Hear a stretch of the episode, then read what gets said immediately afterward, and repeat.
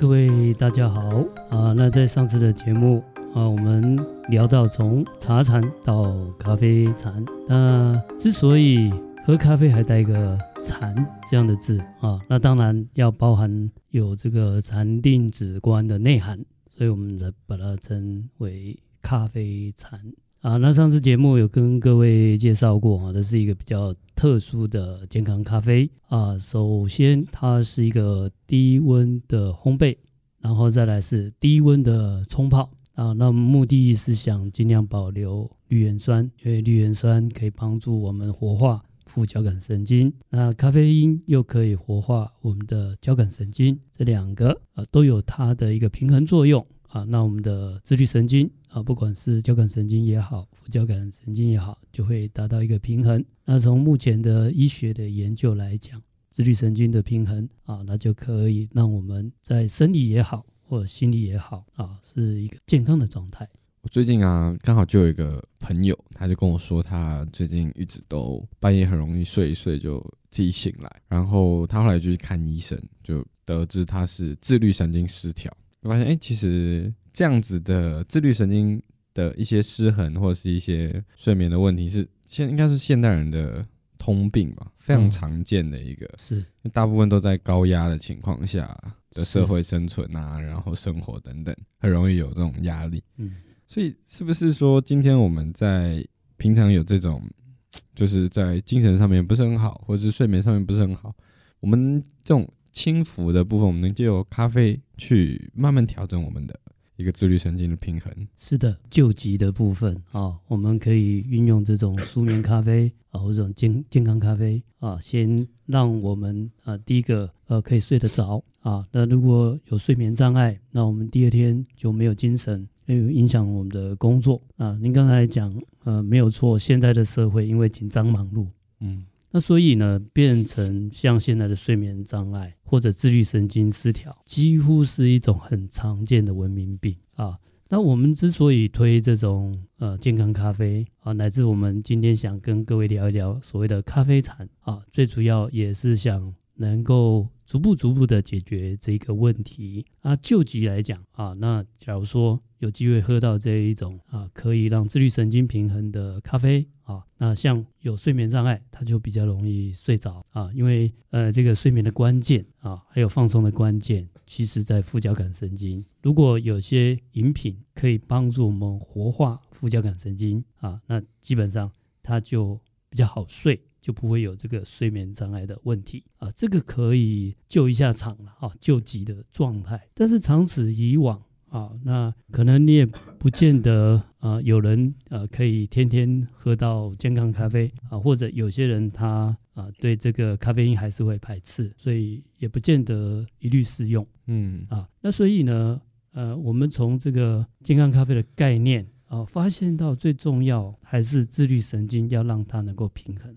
自律神经的能够平衡的话，其实也比较不会有睡眠障碍的问题。所以其实也就回扣，就是说，嗯。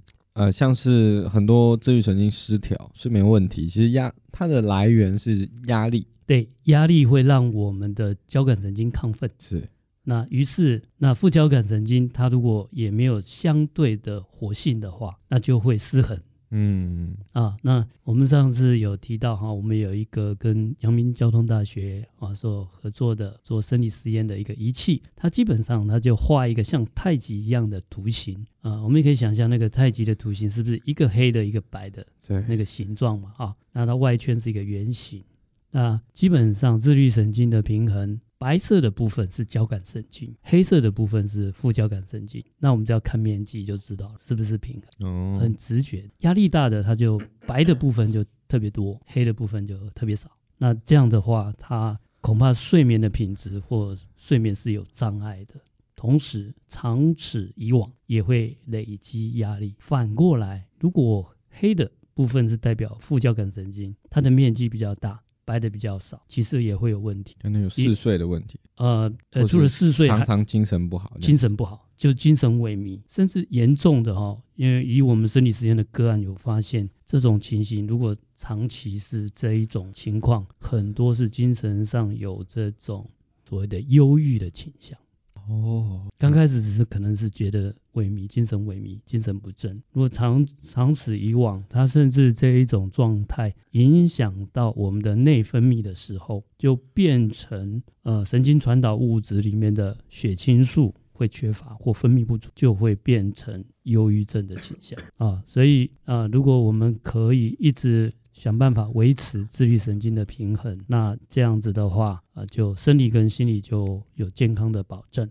所以我们在健康咖啡在冲泡的过程中啊，如果碰到刚才讲的这一种副交感神经的活性很强啊，相对于交感神经啊它很弱的话，那我们的温度会提高到八十二度 C，是不是这就跟我们一般常见的咖啡是差不多的？呃，但是还是比一般常见的。温度没有那么刺激，对，没有那么刺激。哦，对对啊，那如果是那个压力很大的、不容易睡眠的这一种，它的交感神经很强，副交感神经很弱啊，那这样的话，我们就把温度降到七十二度 C 啊，那它就可以活化副交感神经啊，这两个让它一个平衡。就简单讲，把弱的变强，强的变弱，它就会平衡。哦，了解。所以其实这样听下来，就是这样这样子的一个咖啡，其实它真的是在我们这个年代，它才可以慢慢的发展成一个，我觉得不管是一种生活方式，还是一种呃治疗方式，这个这个是一个在我们现在才有机会。因为你看，你会需要你你知道咖啡可以调整，但是你没有对应的数值设备或数据可以佐证。啊，我们就不晓得要要怎么调的？细部的调整是怎么调？然后当当别人说，哎，这个东西是这样的时候，嗯，我们也会需要一个先例，就以前人也也都借由这个方式，我们去啊，原来啊，以前为什么会有所谓的咖啡禅或者茶禅啊？是，你们原来是有它的道理。然后等到我们在这个时候、这个时间，科学在结合佛法的时候，它就变成一个可以去普及，然后大家都可以接受的一个一个新的。一个习惯是，它就是运用新的科技技术啊、呃。我们有什么好处？第一个可以量化，第二个我们可以及时的呃生理回馈啊、呃，就是当下的一个情况，我们可以知道啊，比如说喝了咖啡或者禅坐，它到底有没有达到自律神经的平衡，我们马上就可以知道。嗯、是啊，那以往都没有这种比较新的这个技术或设备啊，就是只能凭我们自己的呃觉受。那有些人敏感，他知道；有些人不敏感，他可能也不晓得啊。那现在我们啊有这个有技术、有设备，还有数据啊，我们可以及时得到一种 biofeedback，一种生理回馈，告诉我们基本上自律神经有没有平衡。那这样的话，呃，就算以我们传统的这个茶禅来讲，用这种方式，以前也只是知道整体的，对大多数人来讲是有帮助的啊。但是局部怎么微调？啊，在古时候，在过去还没有这种很方便的量测技术的时候啊，那大部分还是只能用猜测或自己的体验。嗯啊，那现在我们可以很精准，现在我们可以知道，哎，呃，咖啡只要调它的温度，哎，自然，哎，你要活化交感神经啊，你就把温度提高一点啊；你要活化副交感神经啊，那你就把温度降低一点，就可以微调啊。这个是以前啊没有办法做到的一种技技术。了解啊，所以也是拜现在科技之福啊，也可以这样说。那刚才讲说这个是救急啊，或者是要治标啊。那我们现在其实也提到了真正的治本，是不是就是自律神经维持平衡？自律神经维持平衡，如果你靠药物或者是靠饮品，那始终是一个外来的，在紧急的时候啊，它是有需要的，或者是严重的时候啊，它可以。做控制的用途，但是就其根本啊，整个自律神经的一个平衡，我们还是认为啊，你必须要有一个健康的生活习惯。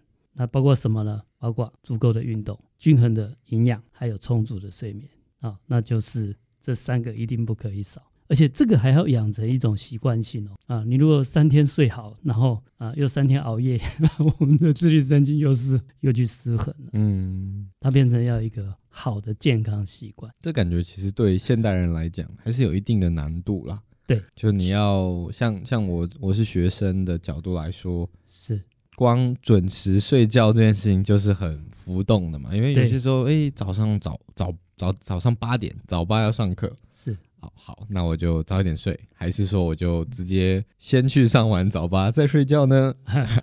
对对 对，饮食啊，就各种吃的，对各种喝的，现在太方便了。是的，所以我觉得其实达成呃固定上床睡觉啊，饮食健康啊，持续运动，它不只是表现在你的自律神经是否平衡上面，它同时也让人养成一个习惯，这是一种自我约束或坚持的一个。嗯，是因为现在的生活形态，嗯，古时候没有什么夜生活，嗯、那就是日出而作，日落而息啊。太阳黑了以后，很多活动在古时候就停掉了。嗯，那其实这种形态反而是对生理是、心理是比较健康的。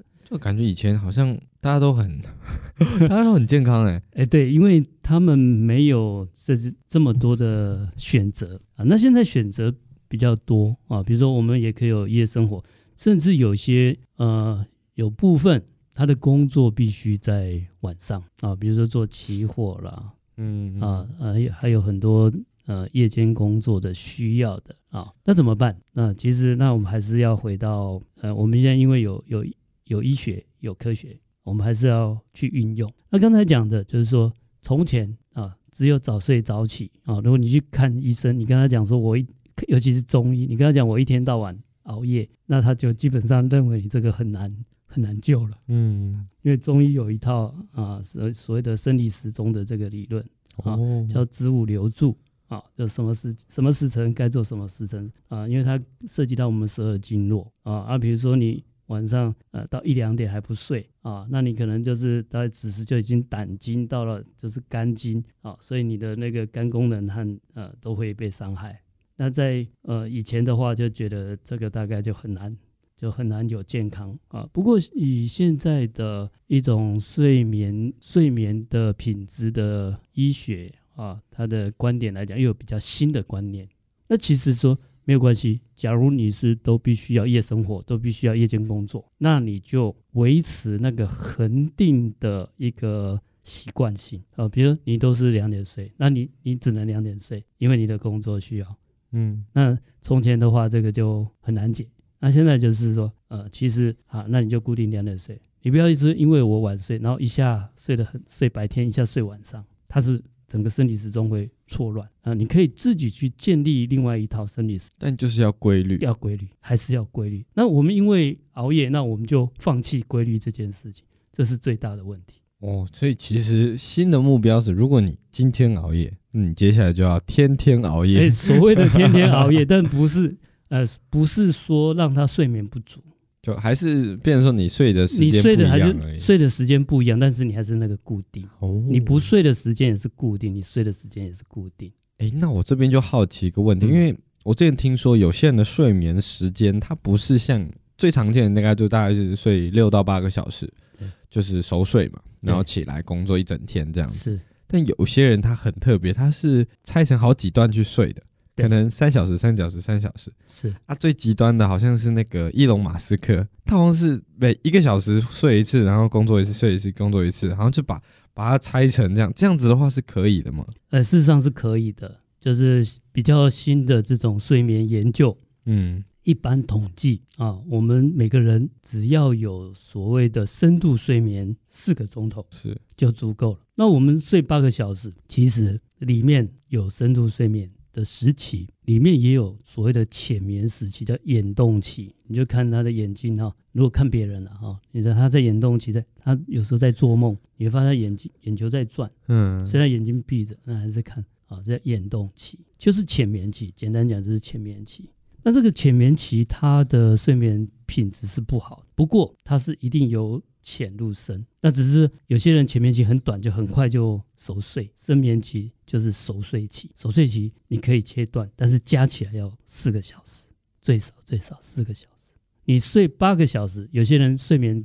品质不好啊，有时候像打呼，它是一种呼吸中止啊。那打呼哈，因为呃呼吸就停掉了，停掉是会造成死亡的，所以我们脑会发出信号把你叫醒。虽然你是是梦是醒，但是你被你的脑神经叫醒啊。这时候他呃会换个动作，或者是再重新启动呼吸哦啊。所以打鼾这件事情，打呼它也会影响睡眠品质。那会打呼的这个时期，它也是一种浅眠期。他在做梦这个时期，通常也是浅眠期。所以换个方式说，因为我以前一直以为就是那种打呼的人，通常都是睡很熟的。但是那个那个只是他可能呃，对于醒来敏不敏感，就是他可能你叫他他不会醒，但是他在睡眠的定义还是浅，是他没有到真正。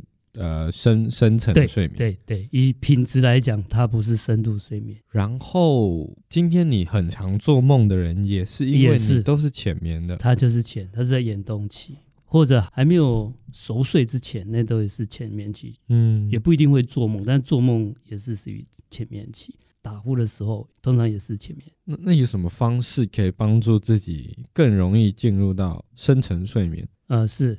那刚才是说。我们这一种舒眠咖啡，它可以叫做啊救急啊。那其实它的关键，我从现在医学就知道，它其实它的关键在于副交感神经的活性。就是为什么年纪越大，它就越不容易熟睡，因为它的呃自律神经已经在退化。嗯，自律神经，特别是副交感神经，也在活性也在退化。那所以想办法要增强副交感神经的活性。哦，原来如此。是。那像。饮食里面有一些可以帮助副交感神经的活性，比如说以咖啡的这个绿原酸，啊、甚至还现在有所谓的芝麻里面的所谓的芝麻明这种这种元素。芝麻明，哎，那有很多饮呃食物里面饮品里面是有活活化副交感神经。那还有一个很重要的关键就是，其实我们的呼吸也有办法活化副交感神经。之前有，哎，之前我们我们讨讨论过，应该是。吐气的时候吐，哎，吐气的心肺啊、呃，整个心肺同步这种运用这样的这样的功能哦，好，那就你要设你要设法啊、呃，去增强你自己副交感神经的活性，然后运动也有也可以增增强副交感神经的活性啊、呃，有很多种方法啊。那最重要就是说，如果我们自己的副交感神经的活性已经弱了啊，那你睡前就要尽量避免做一些干扰。啊，比如说你睡前还在想东想西，睡眠里面脑筋都还停不下来，那一定会影响你的睡眠品质非常严重。啊、欸，这个这个是不是就跟那个之前我们讲到？就我们这次叫咖啡禅嘛，是，这是不是就可以在睡前做？能在睡觉的时候做禅定吗？呃，所谓的禅定啊，就是我们讲禅定里面叫做止禅跟观禅，就两个元素。对啊，里面就是你要睡觉之前，你要设法专心，也就是专心睡。所以你是可以躺在床上，但是你就什么都不要，你就想办法让自己什么都不要想。是，然后就是睡觉。你专心睡觉，因为你睡觉还在胡思乱想，就是不专心啊。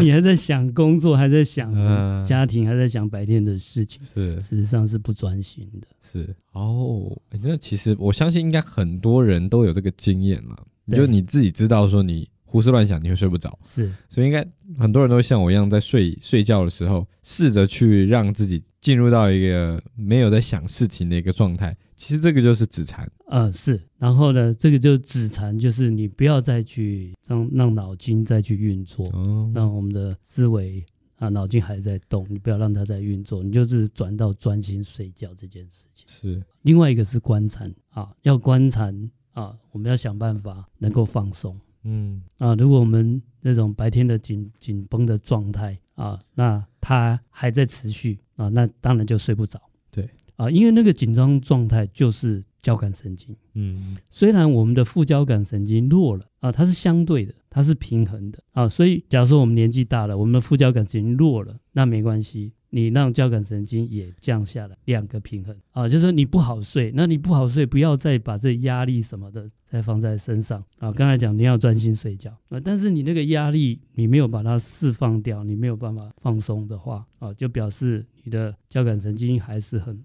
很强，哦那相对的副交感神经又弱了，那两个就是不好睡啊。那你副交感神经不够不够强，没关系，你就不要让你的交感神经那么强。哦，了解。所以其实呃，如果你今天有睡眠问题的话，我们不应该就是。啊，无止境的去想办法增加副交感神经的活性。哎、欸，不是只有这样子，你重点在于平衡嘛。重点在于平衡，所以你可以去自己去评估说，OK，那如果我今天能够让自己的压力减少，或者是让我自己能能够放松，是，那你就会好睡，那也就 OK 了。是，那如果假设你今天就是在一个可能你的工作性质或是你的现在的生活环境就是一直是高压的话，那你可能就必须借由一些外外在的因素去调整，去活化我们的副交感神经，是用这样的方式。哇，其实这样推导下来就会发现，现在我们都市人、现代人来说，可能借由外部的帮助是比较快速而且比较容易执行的啦。那当然，我们可以慢慢的在现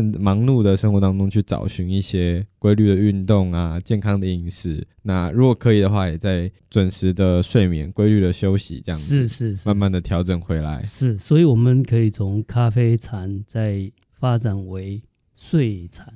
睡哦，有睡禅吗？呃，所谓的加这个禅字，就是 你有没有有没有这种禅定止观的内涵？有没有专注放松的内涵？啊、你有的话就是禅，嗯、没有的话你只是啊、呃、这个呃这个附附庸呃呃这个附庸这个风雅而已。是啊，就就是啊实质，然后我们还是看到内涵。也就是现在的很多睡眠障碍，如果我们把睡睡觉睡眠这件事情当做禅定止观来操作的话啊，第一个它就是它就是一种禅修，嗯，第二个。它就会让我们睡眠品质得到改善。了解了解，哇，这个今天特别受用。我相信现在听众朋友应该对于我们要如何获得好的睡眠越来越有概念了。是的，是的，其实都环环相扣的。是，那这个还要讲这个禅定，它叫稳定嘛。嗯，里面有专注放松要稳定，对所以变成要一个好的睡眠习惯。嗯。啊、哦，你晚睡没关系，那是你就固定那个时间睡，然后你要抓到一个呃适当的时间起床啊、哦。那呃，我们有这个深度睡眠的时期啊、哦，那当中不管你睡多久，那最最少要累加起来，它会分段是啊，累加起来有四个小时。那你可以测试，假设因为你的工作或者因为 种种原因，你必须晚睡，假设你都是两点睡，好，那两点睡。啊，我们如果再睡八个小时，这样是几点？十点起床。假设是十点起床，那你必须要测试，你要找找到自己的另外的睡眠周期。嗯，就是说你都两点睡，那十点起床。那十点起床，但是你要你要抓一下，因为你跟我们原来啊，比如说北半球或者是呃我们东半球或西半球啊，你看我们时有时差的关系嘛。是。像我们跟美国纽约刚好可能就差十二个小时左右，我们白天它是半夜啊。好。没关系，那因为我们在这边有共同的一个啊，包括我们地球的磁场跟环境啊，所以最好当然是按照我们古时候中医子午流注那样子啊啊，最好是十一点前就睡觉。但是你现在不得已啊，不得已啊，那你就以前不得已要晚睡啊，要值班要工作，那基本上就没救。他现在有的救，怎么救呢？啊，就是啊，你睡八个小时，那你要注意你起床的时间。啊，你起来的时候会不会很难醒啊？那就表示说，那个是你那个十点那个时间刚好是你的熟睡期，所以你要挪一下啊、哦。我好像有听过类似的，哎嘿，是不是人在呃三这个呃三三的周期上是最容易睡觉的？就三六九？呃，有有这种说法，但是呢，现在因为你已经已经都呃已经打破这个这个规规律了嘛，对。啊，你已经跟。本来这个环境磁场的大部分都这样，它有一定的道理，就是日月运行啊，磁场的关系等等，那个就是我们的生理长久啊，我们生命是一个演化过程，它会适应这个整个地球环境啊，包括日出日落的时间，这些我们都会适应。啊，那因为现在有这个需要，以前呃过晚上就没事可以做，没有人会叫你晚上加班的，没有也没有所谓夜生活这件事情啊。那现在没办法，那有，那有了我们就要想办法去调整啊。那怎么调整啊？就是一些睡眠研究发现啊，你如果睡八个小时，你如果十点就是那每次那十点要起来，闹钟也定了，就是张不开眼啊，那表示那是你正好睡的时候，心哎生理在抗啊，那你就哎可能你可以往前提提一下。啊，也有九点起床好了，那你再试试看。哎，九点起来，哎，起得来，起来不会很不舒服啊。那表示，哎，九点刚好是你的浅眠期，就至少不是你的深眠期啊。那再来就是看，那你就只睡七个钟头，那七七个钟头，你觉得，哎，会不会影响到你的你的整个休息的啊整个品质？就是说，里面是不是有四个钟头的睡眠期？嗯，因为你减减短了，嗯，那不然你就直接拉长，嗯你就睡到十一点，你就看看十一点，哎，能不能容易起床？嗯啊，就总总之你要调一个啊这种睡眠的周期，那这个周期要固定下来。好了解，就抓一个最适合你自己的。是哦，所以这个其其实呃，深眠期跟睡睡眠期，它比较像是在你的一个，就是你在某几个时间点是特别容易想睡觉的。是的，它会睡得。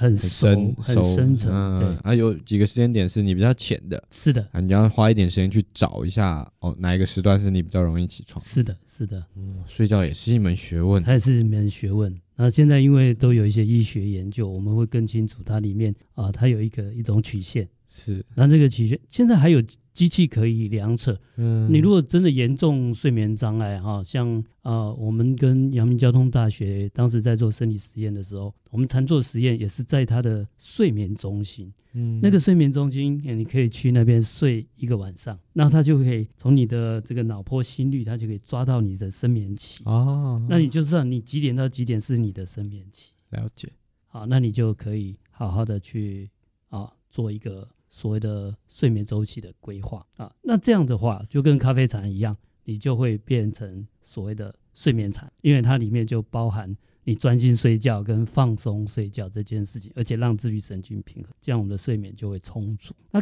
呃，最后还有可能会有我们的听众朋友会问一个问题：那我现在已经有睡眠障碍，我必须要靠安眠药，那难道我要放弃吗？啊，那以这个实务经验，你现在马上不吃安眠药？可能你马上就睡不着啊啊！包括你呃，我们所讲过的用这个呼吸调息，你恐怕也不是马上能够改善啊。所以我们建议就是说，药物不造成依赖，但是药物啊，它还有适当的帮忙。那就是说，我们建立一个观念，我们不要长久来依靠药物，那不是马上要把药物停掉，而是。啊，透过其他方法的辅助，慢慢的一个切换，慢慢的减量，那这样啊，相信大家的睡眠品质会得到很好的改善。啊，那我们今天呃，从咖啡产就聊到了睡产，睡产，希望哈，呃，我知道，尤其我们台湾目前睡眠障碍的这个个案非常非常多，呃，越来越增加。所以也希望呃，今天观众朋友听了以后啊，可以啊用我们所介绍的几种方法啊，大家可以试试看啊。预祝大家啊能够睡得好，有好的睡眠品质，获得好的健康身体。谢谢，谢谢，好，好，拜拜。